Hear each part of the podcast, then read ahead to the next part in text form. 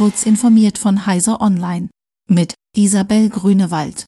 SPD-Generalsekretär Kevin Kühnert hat sein Twitter-Profil deaktiviert, obwohl er dort 370.000 Abonnenten hatte. Er habe das Konto in den letzten Monaten kaum noch genutzt, sagte Kühnert dem RND. Er habe festgestellt, dass Twitter seine Wahrnehmung der Wirklichkeit verzerre, sagte Kühnert. Ich finde einfach, dass die Diskussionskultur, wie sie auf Twitter stattfindet und auch die Art und Weise, wie dort Gesellschaft repräsentiert oder, ich würde sagen, absolut gar nicht repräsentiert wird, dass das zu Fehlschlüssen und Irrtümern in politischen Entscheidungen führt. Allerdings räumte Kühnert in einer Live-Unterhaltung mit Parteichef Lars Klingbeil ein, dass seine Entscheidung, Twitter zu verlassen, wahrscheinlich keine dauerhafte sei. Apple hat am Montagabend zwei große Betriebssystem-Updates veröffentlicht.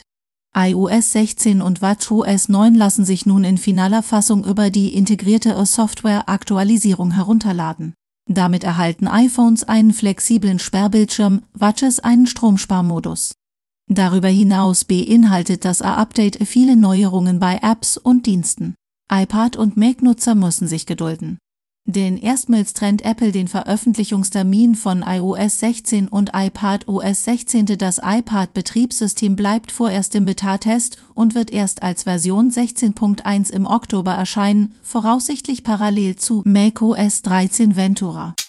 Was steckt hinter dem Metaverse und wofür kann man es verwenden? Eine repräsentative Umfrage des Marktforschungsunternehmens Sivi im Auftrag von Team Viewer hat ergeben, dass rund 69 Prozent der Befragten in Deutschland nur wenig darüber wissen, was das Metaverse überhaupt ist. Besonders jüngere Menschen sehen sich besser informiert als ältere.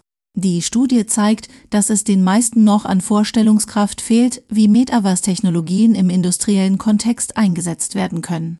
Dabei gibt es schon heute zahlreiche Industrieunternehmen, die Augmented Reality und Mixed Reality Lösungen nutzen, sagt Henrik Witt, Chief Product Officer von Team Viewer.